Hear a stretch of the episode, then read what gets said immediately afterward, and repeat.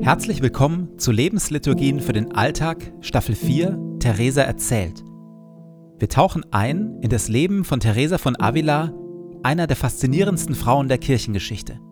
Mystikerin, Klostergründerin und Schriftstellerin. Radikal, liebenswert, ungezähmt und demütig. Eine, die Gott auf tiefste Weise erlebt hat und davon berührend und herausfordernd erzählt. Jede Lebensliturgie beginnt und endet mit Gebeten, die immer gleich bleiben. Biografische Erzählungen und Impulse in der Mitte wechseln. Am intensivsten wirken die Lebensliturgien, wenn sie in Ruhe angehört werden. Und jetzt viel Freude damit.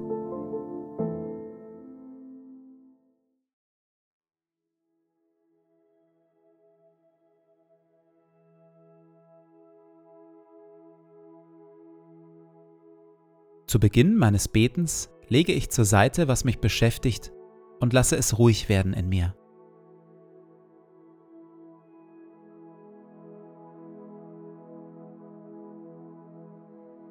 Ich atme langsam und bewusst.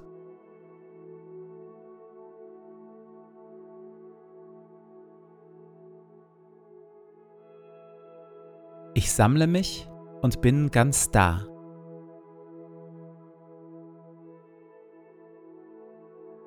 Herr, auch du bist da, wohnst in mir und füllst mich mit deiner Liebe.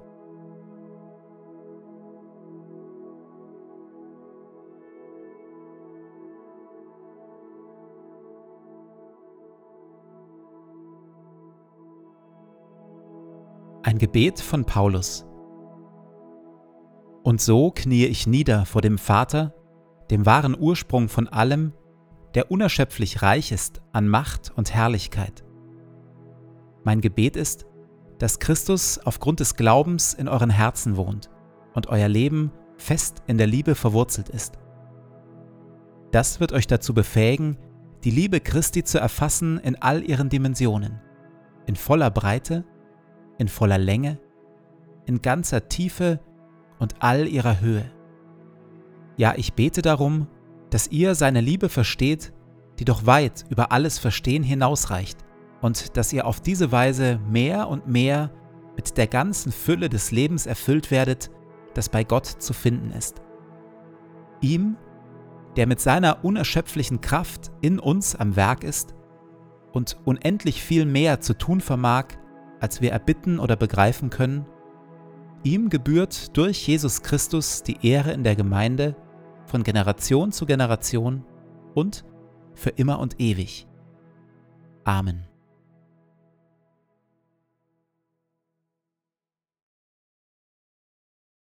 Über viele Jahrhunderte hinweg spielte die menschliche Seele eine zentrale Rolle in Glaube, Theologie und Kirche. Zum einen stand sie lange für das Innerste des Menschen, das von Sünde und Schuld zerbrochen und von Gott getrennt ist. In dieser Lesart sind wir verlorene Seelen, die von Jesus her Rettung und Heilung brauchen und tatsächlich auch bekommen, wenn wir sie zulassen, wenn wir sie im Glauben an uns geschehen lassen, die Rettung und die Heilung.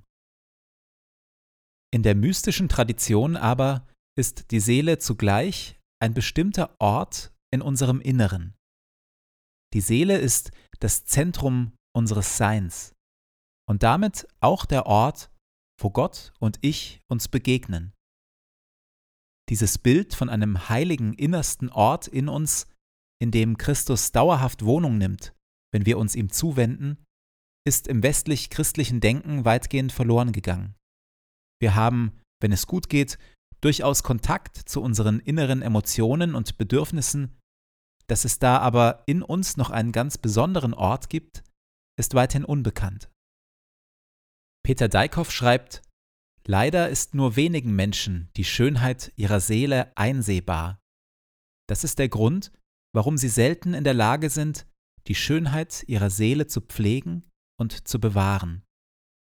Viele Menschen sind zwar von der Existenz ihrer Seele überzeugt, doch sind sie so mit äußeren Dingen beschäftigt, dass es ihnen unmöglich scheint, in ihr Inneres einzukehren. Bestimmte Gewohnheiten, Abhängigkeit von anderen Menschen oder materiellen Dingen, ungezügelte Leidenschaften oder gar blinde Arbeitswut lassen diesen Schritt vorerst nicht zu. Gott jedoch möchte sich uns im Grunde der Seele mitteilen, indem er uns dort vielfache Gnaden zuströmen lässt. Zitat Ende. Theresa vergleicht die Seele mit einem Garten. Ich muss mir mit einem Vergleich helfen. Einer, der mit dem inneren Beten anfängt, muss sich bewusst machen, dass er beginnt, auf ganz unfruchtbarem Boden, der von ganz schlimmem Unkraut durchwuchert ist, einen Garten anzulegen, an dem sich der Herr erfreuen soll. Seine Majestät reißt das Unkraut heraus und muss dafür die guten Pflanzen einsetzen. Stellen wir uns nun vor, dass dies bereits geschehen ist, wenn sich ein Mensch zum inneren Beten entschließt und schon begonnen hat, es zu halten. Mit Gottes Hilfe haben wir als gute Gärtner nun dafür zu sorgen, dass diese Pflanzen wachsen. Und uns darum zu kümmern, sie zu gießen, damit sie nicht eingehen, sondern so weit kommen, um Blüten hervorzubringen, die herrlich duften, um diesem unseren Herrn Erholung zu schenken. Und er folglich oftmals komme.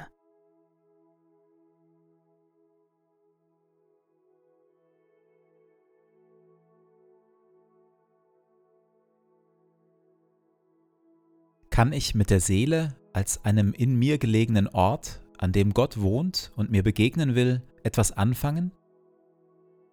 In der Stille versuche ich zu spüren, wo und wie Christus in mir anwesend ist.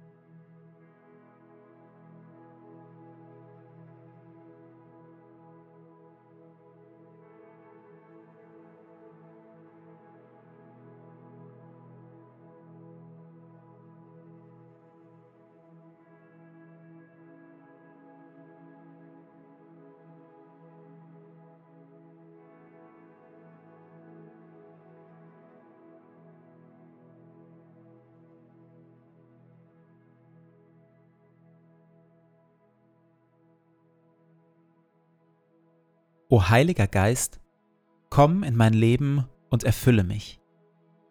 Ich für mich bin nichts weiter als ein leeres, zerbrechliches Gefäß. Erfülle mich, auf dass ich ein Leben aus deiner Kraft lebe. Ein Leben voller Güte und Wahrheit. Ein Leben voller Schönheit und Liebe. Ein Leben voller Weisheit, Geduld und Stärke aber vor allem lass Christus in mir Gestalt gewinnen.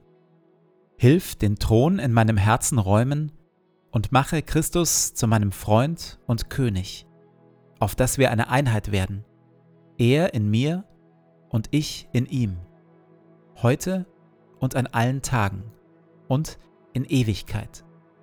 Amen.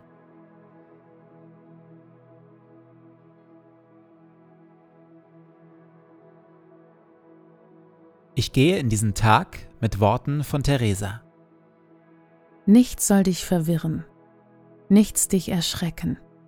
Alles vergeht. Gott aber ändert sich nicht. Gott alleine genügt. Wer ihn hat, dem wird nichts fehlen.